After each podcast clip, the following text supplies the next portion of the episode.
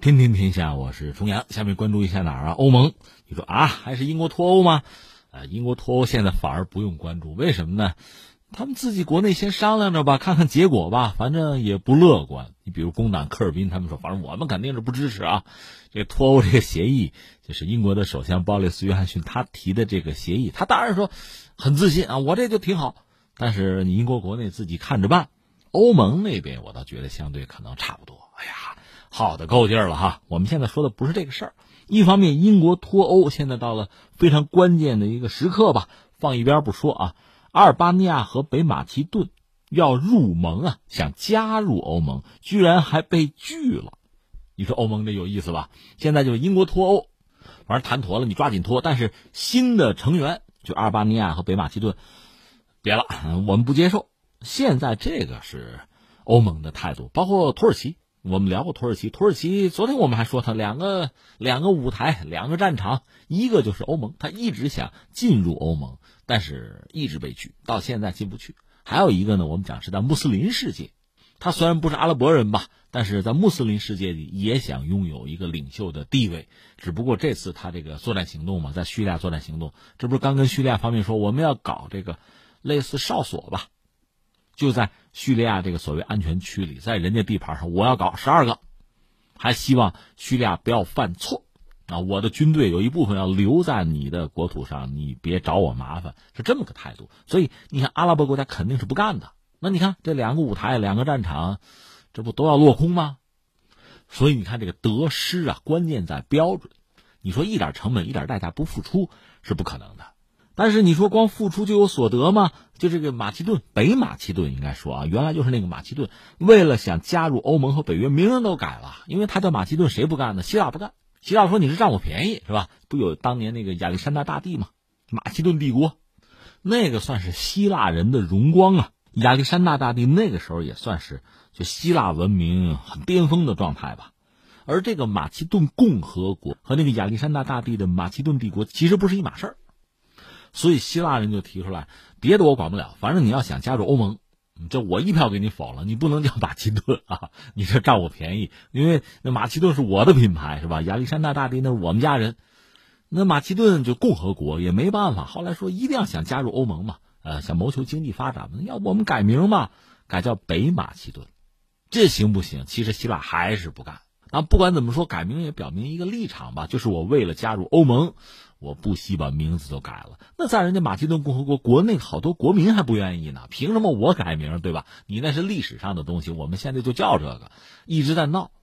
我的意思是说呢，欧盟啊，确实对某些人来讲是香饽饽，很多人愿意加入。刚才我们讲，一个是这个北马其顿改名之后叫北马其顿，还有阿尔巴尼亚。阿尔巴尼亚老一伐的听众都熟吧？当年是一个很典型、很著名的一个社会主义国家吧。啊，后来苏东剧变之后，他也有一系列的变化，也算改旗易帜吧，想加入欧盟。但是欧盟现在呢，反而把这两个积极想入盟的给拒了。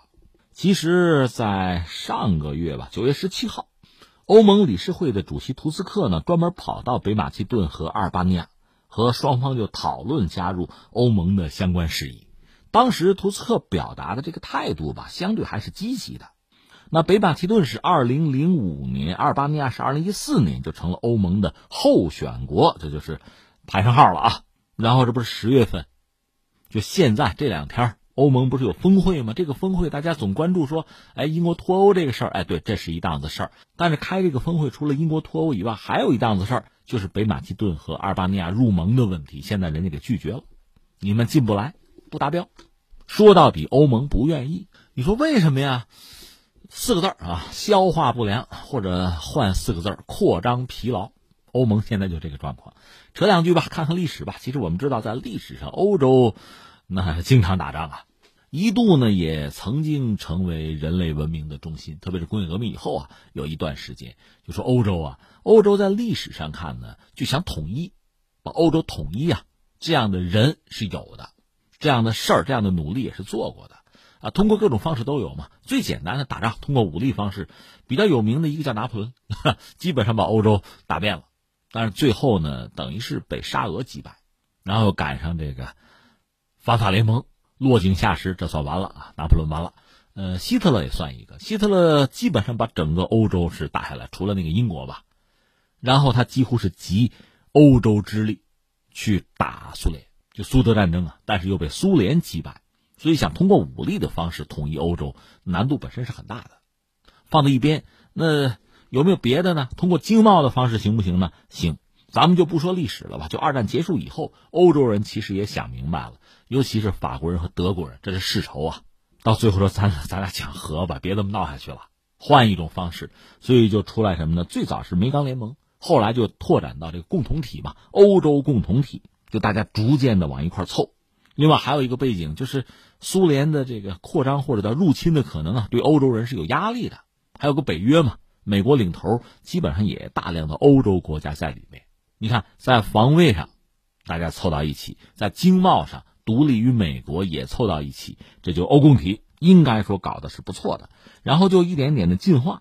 最早的时候啊，就是欧共体最早的时候，主要是六个国家：法国、意大利、比利时、荷兰、卢森堡，还有西德，就是联邦德国呀，是这六家算是核心。然后一点点呢，就是滚雪球一样哈。这个团儿是越来越大，滚雪球嘛。一九七三年，丹麦、英国、爱尔兰就进来了，然后八一年，希腊又进来了，八六年，西班牙、葡萄牙又进来了，等等等等。这样到了一九九一年，就是苏联解体前后吧，欧共体签了一个马斯特里赫特条约，就建立欧洲经济货币联盟和欧洲政治联盟，欧盟就诞生了。它开始应该是十二国吧，后来在一九九四年。又谁进来了？瑞典、芬兰和奥地利，这就凑了十五国。到九八年呢，又商量着跟谁呢？呃，当时因为苏联解体了嘛，原来中东欧的十一国也申请看能不能加入，这就开始对话谈。一九九九年的一月一号呢，欧元欧元是诞生，但是三月二十四号，美国就拉着这帮欧洲国家打这个科索沃战争，一打欧元就完蛋了。所以这个欧盟、欧元这个发展也是跌宕起伏。但不管怎么说，因为苏联解体了嘛，这个国际大的环境和格局发生很大的变化。欧盟也在抓紧时间，那就想办法扩大地盘吧，强身健体呀，就开始吸纳新成员。你看，二零零零年呢，当时就开始和什么罗马尼亚、斯洛伐克、拉脱维亚、立陶宛、保加利亚，还有这个马耳他，这第二批是六个入盟候选国，就开始谈。到了二零零二年，欧盟十五国就决定邀请塞浦路斯、匈牙利。呃，捷克、爱沙尼亚、拉脱维亚、立陶宛、马耳他、波兰、斯洛伐克、斯洛文尼亚十个中东欧的国家入盟。二零零四年的五月一号啊，就是我们说这个马耳他、塞浦路斯、波兰、匈牙利、捷克、斯洛伐克、斯洛文尼亚、爱沙尼亚、拉脱维亚、立陶宛十国正式加入欧盟。你看，这时候就是二十五国了。二零零七年的一月一号，罗马尼亚和保加利亚也正式成为欧盟成员国。到这时候，欧盟历史上讲已经是第六次扩容了，然后还有这个冰岛、有克罗地亚这样的欧盟，就是出现了现在这个状况。最大的变化就是英国又要脱欧了哈。呃，简单扯了一下，你看这欧盟一次次的扩容，你看北约东扩，其实欧盟也在东扩。其实你想，一个是欧洲人嘛，还是有啊。联合啊，团结有这个欲望。另外呢，很多发达国家，就是老欧洲国家、西欧的国家，它有一个人口老龄化的问题。其实它劳动力是不足的，不足一个办法就是想办法生呗。关键是没人生啊，再就是想办法找这个外籍劳工啊，这个相对是好办一点。尤其在欧盟内部，因为劳动力如果自由流动啊，人员人口自由流动的话，这问题不就解决了吗？其实不是坏事。另外，这个市场会变得很大，人口也很多。在全球，这是个非常重要的，就整个啊这一团啊这一坨，这是个大经济体。所以说，扩容自有扩容的好处。但是呢，凡事我们说两面看嘛。你比如说，咱俩咱俩的这个品味啊、爱好啊、收入啊都很类似，那咱们俩凑在一起，比如过日子是好过。但如果咱俩就说收入吧，差距很大，咱们俩的性格呀、传统啊差距很大，那在一块过啊，那应该说就不那么容易。很难达成一个协调一致，欧盟也是这样。最早你看欧共体这几个国家都是发达国家，它虽然说国家的规模、经济体的这个市场的规模有大小，但总的来说比较接近。那你说制定一些政策，不管是贸易政策还是对外的这个经济或者政治方面的这个政策措施，它比较容易协调。但是如果说这个家里边人口多了，而且呢差异大了，你达成一致难度就比较大。所以你现在凑了二十八家凑到一块儿，这可不就？很难异口同声。